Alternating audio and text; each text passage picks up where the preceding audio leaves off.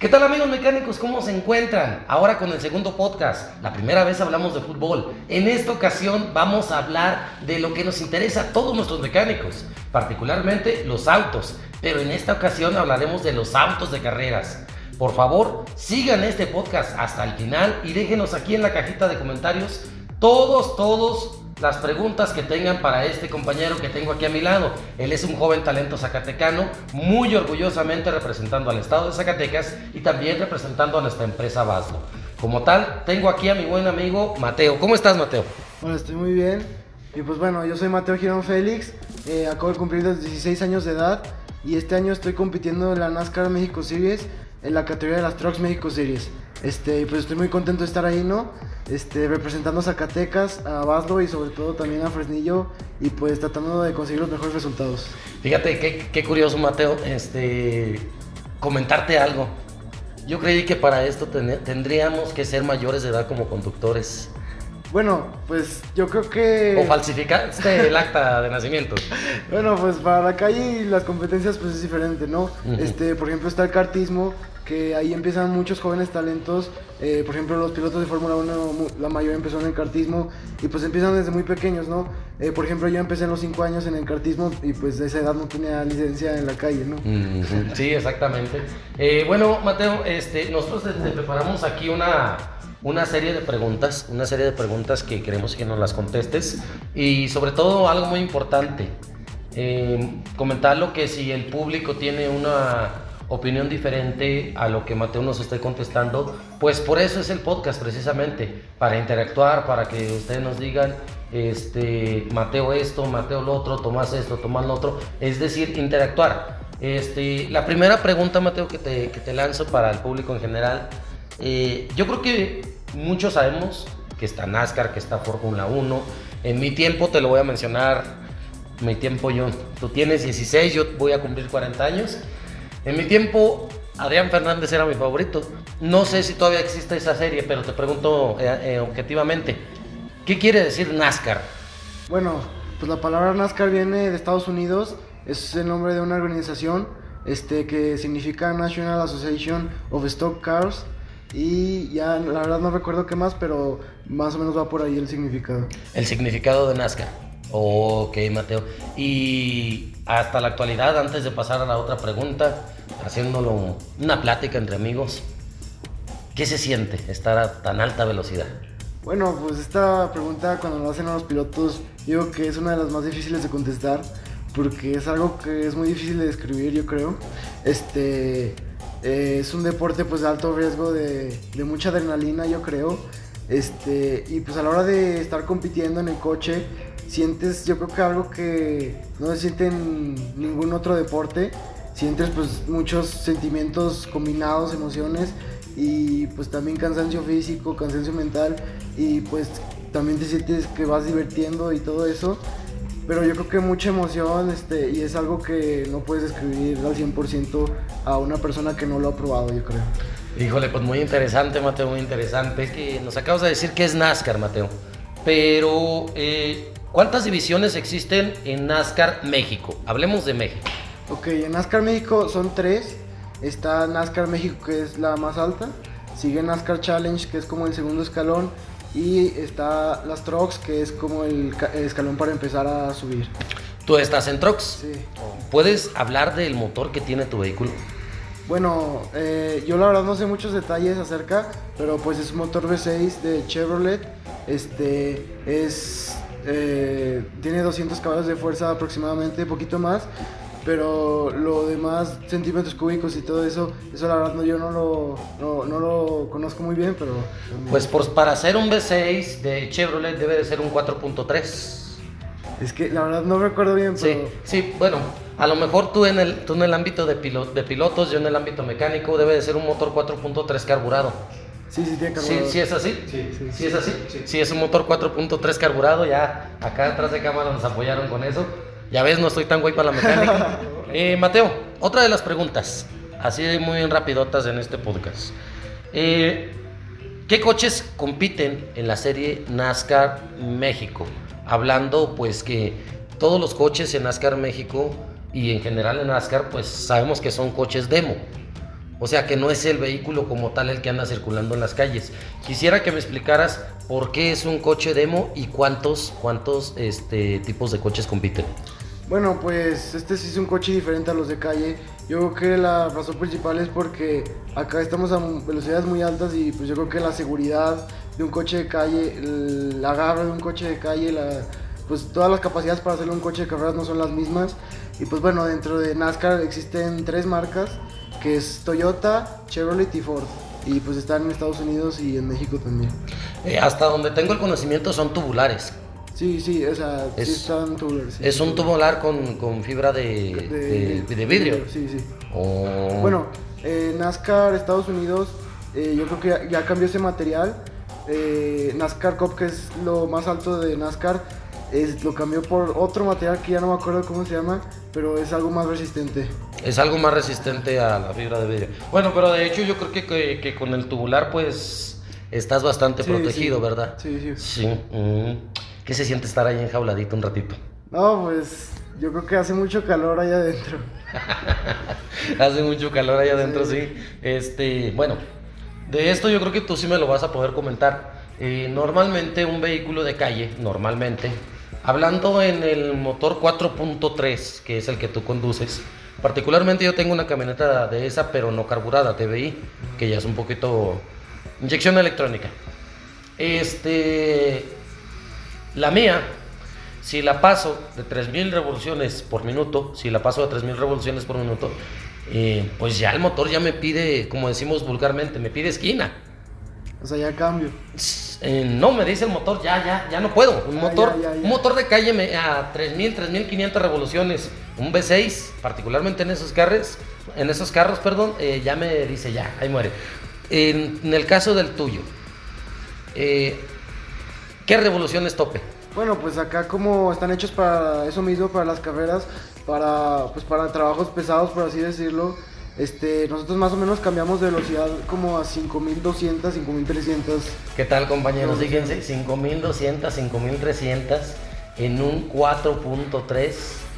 Para mis amigos mecánicos que son expertos, las 5200, 5300, pues en un maticito que es de los más revolucionados, un motor 1.2, 1.0, pues si acaso las alcanzan a dar. Imagínense, un 4.3, 5000 revoluciones, qué bárbaros. Qué buena preparación de esos motores, Mateo. Eh, otra de las preguntas que nos, este, que nos lanzan, yo creo que esta es una de las, de las que casi todos desconocemos. En la clasificación, ¿cuántos autos clasifican, Mateo? Bueno, ¿Cómo es el rol? En NASCAR, pues, este, en diferentes categorías siempre hay más o menos coches, ¿no? Hablemos de la Eh, tuya. en la mía, pues por ejemplo, la arrancamos 20 eh, camionetas y el- es un poco diferente a la calificación a lo que más o menos la gente conoce. Este, por ejemplo, aquí nomás tenemos dos vueltas para la calificación y pues en esas dos vueltas tienes que hacer lo, lo mejor que puedas, ¿no? Este, nosotros nos ponemos al final de la línea de pits y salimos al óvalo y pues una vez que pasamos por meta nos enseñan la bandera verde de que pues, es pista libre, ¿no? Luego pasamos otra vez por la meta y es la bandera blanca, que es la última vuelta que tenemos. Ya la bandera de cuadros pues ya tenemos que soltar cuando pasemos la meta, ya que significa que ya se acabó pues nuestro turno, ¿no? Ya sigue el otro coche, en cuanto tú acabas entra el otro coche para no andar perdiendo mucho tiempo. Eso me estás hablando de manera individual, cada uno hace ese recorrido. Sí, sí. Cada uno hace ese recorrido. Oh, ok, muy interesante, Mateo. Pues yo creo que más de uno de nosotros mecánicos hemos visto en televisión, en NASCAR o en otras series, lo que es el autoguía. El autoguía, ¿cada cuándo entra o en qué situaciones entra? Mira, en circuitos el coche se le llama safety car y en NASCAR se le llama pace car, que casi siempre es una camioneta en vez de, de un coche. Este, pues este coche entra, por ejemplo, antes de arrancar cuando pues, estamos reconociendo la pista, cuando hay un accidente, pues obviamente entra ahí a, a calmar la velocidad y pues este, siempre que vamos a arrancar, pues se mete al final de la línea en pits y ya para, para empezar a subir la velocidad nosotros. Es muy importante todo esto que nos comenta Mateo, amigos mecánicos, eh, ya que la mayoría de nosotros, al menos yo, un servidor, desconoce un poquito de, de autos ya profesionales y pues para los años que tienes, Mateo, la verdad es sorprendente pues el conocimiento que tienes y sobre todo que te animes a ese tipo de velocidades. La verdad yo no lo haría, la verdad. Que, que este, más o menos una velocidad máxima de tu, de tu camioneta? Mira, pues yo creo que depende mucho de las pistas. Este, por ejemplo, este año en su mayoría corremos en óvalos, este, pero por ejemplo hay óvalos muy grandes como es el de Puebla, el de Aguascalientes es muy rápido también, pero pues yo creo que ahí en esos óvalos andamos más o menos rondando los 220, 210 kilómetros por hora. Mm. Imagínate que se te metiera ahí un guardia nacional a darte infracción. Pues no, ¿verdad? ¿Cuánto dura tu carrera?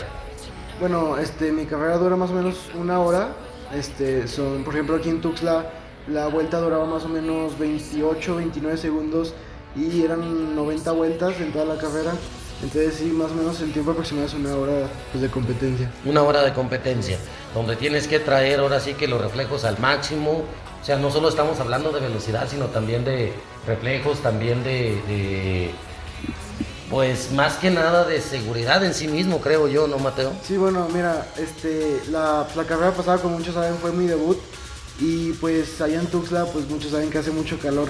Entonces también mucha gente piensa que el automovilismo es muy fácil o es- no es un deporte, pero pues en Tuxtla estamos como a 40 grados y la camioneta pues está como a 25, 30 grados más adentro en la cabina. Entonces es un calor impresionante y, y, pues como no tienes ningún tipo de refrigeración adentro, pues es muy, pues la condición física vale mucho. Bueno, pues ahí nos estás contestando una de las preguntas. Este, esa era una de las preguntas, Mateo. Eh, era qué preparación física tendrías que tener. Y me imagino, me imagino que también, pues no solo es el calor del vehículo, sino también ustedes utilizan pues métodos de protección especiales. Hasta donde lo tengo entendido, por favor corrígeme si estoy mal.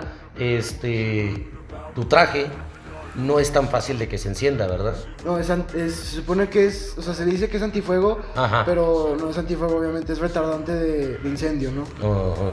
También utilizas una especie de máscara también debajo del casco. Sí, se le llama balaclava y hay unas... A ver, vamos a repetirlo. ¿Cómo se llama? Balaclava. Balaclava. Acuérdense. Acuérdense, compañeros. Vamos a hacer un examen.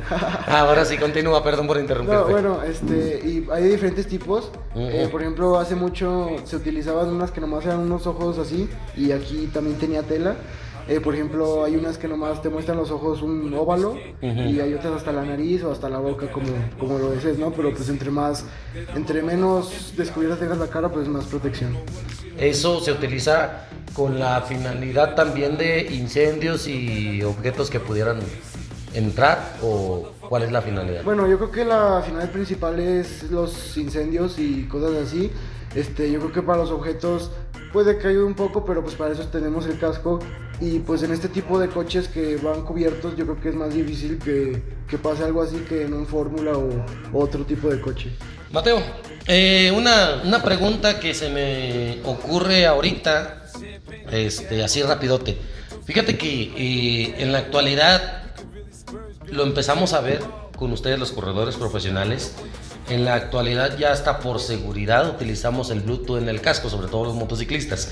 Pero a mí me gustaría saber qué oyes, te ponen música, qué, qué, qué, qué se oye ahí adentro. Bueno, pues este, muchas cosas, ¿no? Este, ya en el automovilismo, pues en muchas categorías, yo creo que en todas ya tenemos pues comunicación, este, radio con el equipo, ¿no? Este, NASCAR eh, hay muchos, pues muchas personas que están ahí hablando contigo. Yo creo que una de las principales es el spotter. Eh, se dice que Es el nombre de, del radio. No, no, el spotter es el nombre de una persona. Ah, ok, perdón, sí. Bueno, qué bueno que me lo aclaras porque lo desconocía. Sí, es el nombre de una persona. Sí, sí. Este, esta persona se encuentra en las partes más altas que tiene el autódromo para poder ver todo el circuito o la mayoría de él. Este, esta persona, como muchos saben, pues en NASCAR no se ve mucho los espejos o, los retrovisores, por decirlo así. Entonces es muy difícil saber cuando alguien va al lado de ti o atrás o, o cosas así, ¿no? Este, este spotter te dice, se dice que es tus ojos en la pista. Este, y este spotter pues te va diciendo qué está pasando atrás de ti, adelante de ti, este, si traes un coche al lado, al otro lado, este, un choque, las banderas, este, los pits, este, y un fin sin fin de cosas, ¿no? Este, yo la verdad, yo creo que para esto sí ocuparía un buen rato para platicarles todo lo que me dice, pero es uno de los principales personas que hay en NASCAR. También tenemos en comunicación al ingeniero, que es más de estrategia, más de tenemos que apretar, tenemos que aflojar, eh, cosas así, ¿no? Pero también lo tenemos en comunicación a lo largo de toda la carrera, de los entrenamientos, calificación y todo, ¿no? Este, y pues un dato adicional es que los mecánicos tienen radio, pero ellos no pueden hablar, solo escuchan, por ejemplo, instrucciones del ingeniero o del spotter también. Interesante, interesante todo esto.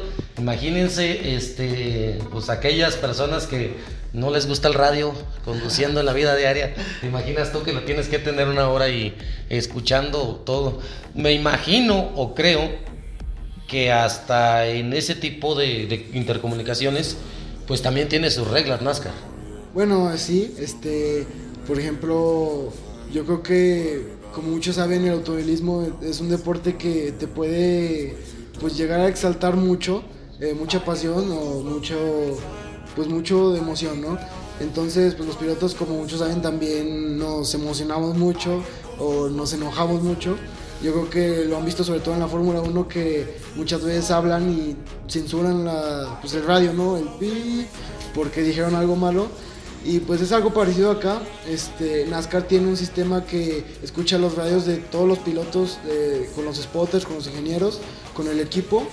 Y cada radio, cada comunicación tiene una persona que está escuchando ese radio en específico, esa comunicación. Y pues claro que no puedes pues maldecir no se la puedes rascar al de enfrente. bueno, muy válido, muy válido, Mateo. Muy válido también. Imagínense allá mis amigos de la Ciudad de México, que eso es el pan de cada día, pues no podrían competir en NASCAR, yo creo. Bueno, este, pues prácticamente eh, es lo que es lo que queríamos saber de, ese tipo de ese tipo de pues de radio, de intercomunicación que es muy importante, sobre todo, como tú lo dices, estrategias y en general todo. Eh, me dicen, adicional a esto, estaba diciéndome ahorita detrás de cámaras compañeros, pues que esta marca es utilizada con ustedes. Sí, bueno, este... En todos los equipos me estaban comentando. Yo, no lo sabía, ¿eh? No, yo, yo también me acabo de enterar, sí. verdad. Este, yo conocía mi camioneta, pero pues hasta cierto punto, una vez que, pues ayer tuve la oportunidad de volver a ver la camioneta y pues me di cuenta de que utilizan muchas piezas que, que hace Eagle HP, Track One y pues que las hace Basla, ¿no? Este, pues yo también, la verdad me emocioné mucho al saber de esto y pues muy contento de, usar estas piezas también. Sí, porque hay que mencionarlo, hay que mencionarlo muy importante, que este tipo de piezas que, que comercializamos nosotros en un auto deportivo están sobreexplotadas, ¿eh? O sea, nuestras piezas son para uso normal. Los vehículos de ellos son preparados para altas velocidades, para altos impactos. Y aún así nuestras piezas están dando desempeño. Pero sí lo aclaro muy puntualmente en este podcast. Nuestras piezas son para vehículos de uso particular. El que ellos las usen, pues habla de lo que nosotros podemos hacer.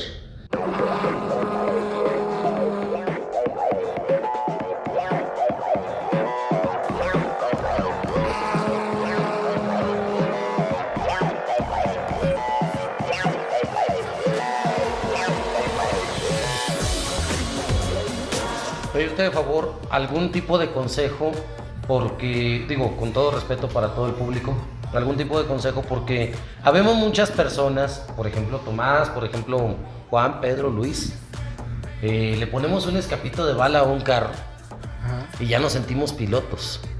Ah. Desafortunadamente es así.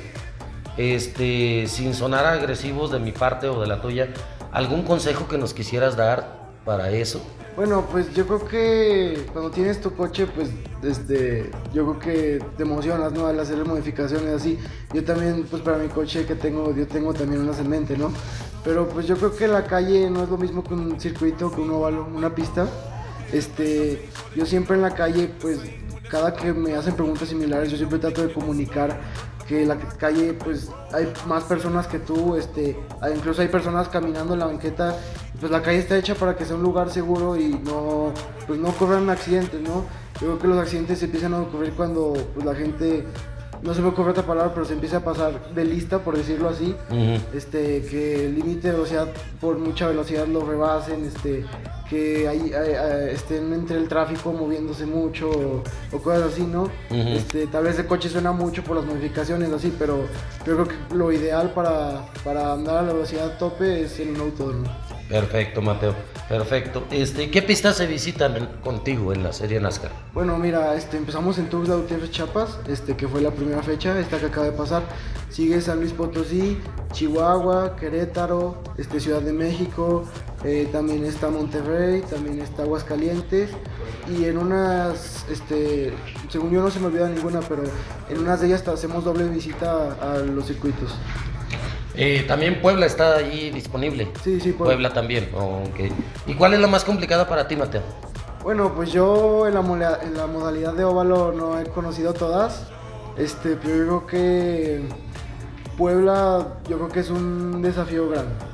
Híjole, interesante, interesante. Pues siempre, siempre sabes que, que de parte del equipo de Baslo y en general yo creo que de todos los zacatecanos, este, pues te deseamos la mejor de las suertes. algo muy importante, en total, ¿cuántas carreras son al año? Bueno, son, aquí en NASCAR México son 12. Este, 12. Ajá, creo que pues, antes se hacían 15 o más, pero en años eh, actuales han hecho 12. 12. Ajá. Eh, algo muy importante, este, los zacatecanos también en otro deporte que, que es muy común aquí en Zacatecas, particularmente un servidor, este, me encanta mucho, eh, la motocross. No quiero confundir una, cosa con otra, más bien quiero que me expliques. Yo en la motocross te conozco el significado de las banderas, pero quisiera que de tu voz me explicaras el significado de las banderas en NASCAR. Ok, bueno, NASCAR pues cambia un poquito las banderas, pero pues yo creo que es lo relativamente mismo en el automovilismo.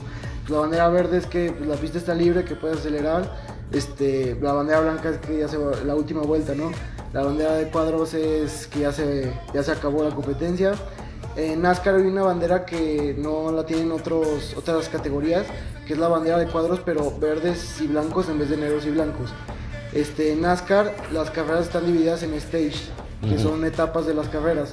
Es como si varias carreras estuvieran dentro de una. Ok. Eh, y para la finalización de la etapa sumas puntos y para marcar la finalización sale esa bandera verde de cuadros verde y blanco. Este, pues también está la bandera azul, que en NASCAR es un poco diferente porque pues en muchos circuitos sale la bandera azul, por ejemplo, en una carrera cuando te van a sacar una vuelta o, cosas así. Los lapeados que le dicen. Los lapeados. Este, en NASCAR es también parecido, pero esa bandera es para que mantengas tu línea. No necesariamente tienes que abrirte para dejar pasar al líder, sino no moverte para que pueda pasar usted fácilmente. Oh, ok. Bueno, pero finalmente va, con el objetivo de una, una, persona que se queda atrás, alguien que te saca una vuelta, por decirlo así. Que esperemos que nunca, nunca, nunca te pasen una vuelta a ti. No, no, eso, eso, eso siempre va a ser nuestro deseo. Eh, Mateo, eh, una de las cosas que yo creo que mucha gente buscamos, tanto en NASCAR como, en cualquier carrera, es el mentado pit, el pit stop o la parada de los pits. Este, cuéntame, ¿cómo es eso en NASCAR? Bueno, pues en NASCAR, en las trucks, este, se está haciendo una modalidad de pit stop caliente, por decirlo así, este, porque en NASCAR México actualmente los pit stops son fríos, entonces entran y dan un tiempo para el coche y luego vuelven a salir todos completos, pero pues en el caso de las trucks eh, entramos, casi siempre entramos en bandera amarilla, eh, por ejemplo a la finalización del stage, lo que te comentaba, eh, sale la bandera verde y blanco y sale la bandera amarilla, que significa que sale el pace car adelante y hay muchos equipos, muchos pilotos aprovechan para hacer las paradas, porque pues como muchos saben en bandera amarilla se pierde menos tiempo que en, bandera verde, ¿no? Entonces muchos equipos entran ahí y nosotros entramos al carril de pizza a una velocidad tope este, y pues entramos al cajón eh, y por ejemplo tenemos una regla que puedes invadir máximo tres cajones antes y tres después, aunque pues depende mucho de la posición en la que vayas, porque pues si hay otros coches ya estacionados, pues es más difícil maniobrar y no puedes invadir esos tres cajones, pues porque están ocupados, ¿no? Entonces pues ya llegas, este, en Tuxla por ejemplo, llegas, este, metes el clutch, ¿no? Te levantan y las trucks, eh, la regla dice que tienes que cambiar un neumático como mínimo. En otras categorías cambian más, pero esto en las trucks se hace más para empezar a hacer estrategia y como es un campeonato de desarrollo, pues para empezar a a meter esta estrategia en, jóvenes, ¿no? En pilotos jóvenes y que se vayan formando. Entonces, pues ya llegas, este, te levantan, cambian la llanta y pues tú tienes que salir lo más rápido que puedas. Eh, no sé si han visto que están los cajones y son dos carriles en NASCAR. El de la derecha, que está más apartado de los cajones, se llama Fast Lane. El de medio se llama Slow Lane y pues están los cajones. Eh, cuando entras al, a los pits, tienes que ir por el Fast Lane y cuando vas llegando a tu cajón te puedes pasar al Slow Lane y luego al cajón. Cuando sales te tienes que ir directo al Fast Lane porque pues como su nombre lo indica es el carril pues rápido, ¿no? Eh, por ahí tienes que pasar y el slow es cuando empiezas a bajar la velocidad para meterte a tu cajón. Pues ya llegas, te bajan y sales lo más rápido que puedes y pues, cuando pasas el, como el límite de los pits ya puedes acelerarlo a la máxima velocidad. Sí, eso es tal cual como nos están viendo aquí en las imágenes amigos, las imágenes que estamos haciendo aquí de, de postproducción. Estamos viendo lo que son los carriles para que los ubiquen un poquito más. Dudas o preguntas aquí nos las dejan en la caja de comentarios. Eh, Mateo, este, Ciertamente tú eres el piloto. Pero en una carrera, ¿cuántas personas hay detrás de ti? Ah, bueno, pues depende. En tu equipo, obviamente en tu equipo. O sea, ¿tú dices como en tema de mecánico? O, en, tema de mecánico, todo, todo. Ah, ok, ah, yo pensé que como si yo iba liderando. No, no, no, no. De, eso, de eso yo me conformo con que lideres, no me importa cuántos vayan detrás de ti, que tú seas el líder con eso. No, ¿cuántas personas son de tu, de tu equipo, de tu equipo de, de Mateo? Mira, pues esta fecha fuimos cinco camionetas en mi equipo, entonces pues había muchas personas, pero yo creo que para cada piloto más o menos son cinco, seis personas. Este, está el spotter, está el ingeniero, el jefe de mecánicos, los mecánicos, el telemetrista, eh, yo creo que, no sé si me olvide alguno, pero pues hay mucho personal, ¿no? Ahí ayudándote. ¿Cuántos mecánicos tienes en tu equipo? Bueno, pues están, creo que son dos, y pues el jefe de mecánico también. Serían tres. Ah, serían tres. Serían tres. Ya ven, amigos mecánicos, y ustedes quejándose que están solos. Aquí hay que pedirle al buen Mateo esto. Este. Pregunta una de las últimas preguntas, Mateo. Eh, ¿La carrera puede terminar bajo bandera amarilla?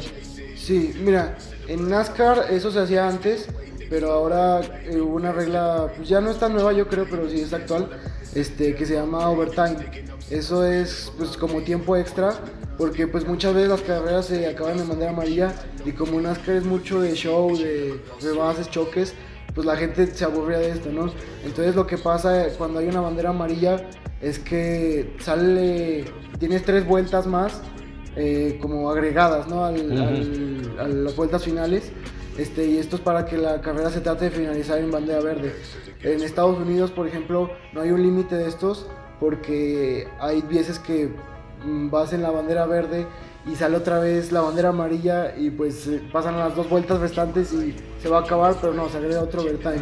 Por ejemplo, aquí en México este, las trucks, en el caso de las trucks, nomás tenemos un overtime disponible, sino si, por ejemplo, si lo quemamos, por decirlo así, se acaba en amarilla, este, por ejemplo, una regla también del overtime es que cuando el líder pasa la bandera blanca en Estados Unidos, este, la carrera se acaba sí o sí, aunque choque uno, pero ya cuando sale la bandera blanca. En, en México es un poco diferente, las trucks, si sale la bandera blanca y chocan, se toman los resultados de la vuelta anterior, creo. Este, y pues así es. Este, por ejemplo, en Estados Unidos cuando, pues, ya como lo dije, la bandera blanca y choca alguien, eh, hay cámaras y toman el momento exacto en el que sale la bandera amarilla y captan el coche que va más adelante y ahí empiezan a tomar todos los resultados para atrás. Órale, interesante, fíjate cómo son las cosas. Yo creí que solamente con la bandera cuadros era prácticamente todo. Este, Mateo, una pregunta pues un poquito, un poquito interesante y tal vez a lo mejor en un tema muy, muy personal. Antes de una carrera, Mateo se, se concentra, se prepara. Ah, sí, sí, bueno. Este, pues yo mm, últimamente he tenido un tipo de preparación. Este, yo cuando hago ejercicio hago ejercicios de velocidad así eh, de concentración y así en, mi, o sea, cuando no estoy en una carrera, en preparación para ir a una carrera. Este, y antes de subirme al coche, casi siempre hago ejercicios con, yo creo que han visto que hacen ejercicios con pelotas de tenis o, o así para agilizar la mente un poco antes de subirse al coche. este, yo creo que ese es uno de mis, de mis principales preparaciones antes de subirme. Este, claro que está pues como encomendarme a, pues a alguien o así, ¿no? Sí, a un ser supremo, obviamente. Lo dejamos así de ese tamaño porque cada quien tenemos formas de pensar. Encomendarte a un ser supremo es muy válido. Yo creo que todo el mundo lo hacemos en algún momento. Y es muchísimo, muchísimo, muy, muy válido. Pues a ver cuándo nos invitas a una carrera, a una carrera, Mateo. A ver cuándo nos invitas a una carrera a, a estar ahí contigo presente. No, pues yo, yo encantado de que vayan, entre más apoyo pues es mejor. Claro que siempre vas a tener nuestro apoyo, el apoyo de toda la gente zacatecana, déjenlo aquí en sus comentarios, igual también en las redes sociales de Mateo va a aparecer este podcast para que nos dejen este, sus comentarios de cómo les pareció esto, eh, que nos dejen también saber dónde nos gustaría, dónde les gustaría a ellos que estuviéramos, qué pista, contigo, grabando, tal, tal, vez una transmisión en vivo, algo así. Pues bueno, no nos vamos a despedir, seguimos como siempre.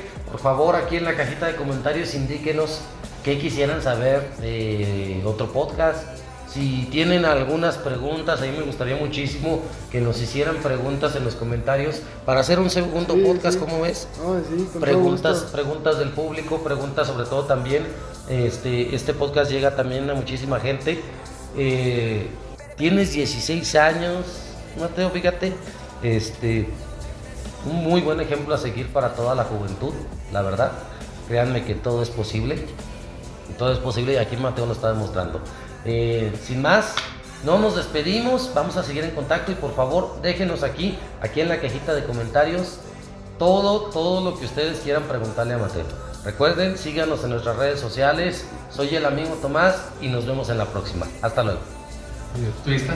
Ah, este, mis redes sociales son Mateo Girón Oficial en Instagram y Mateo Racing en Facebook.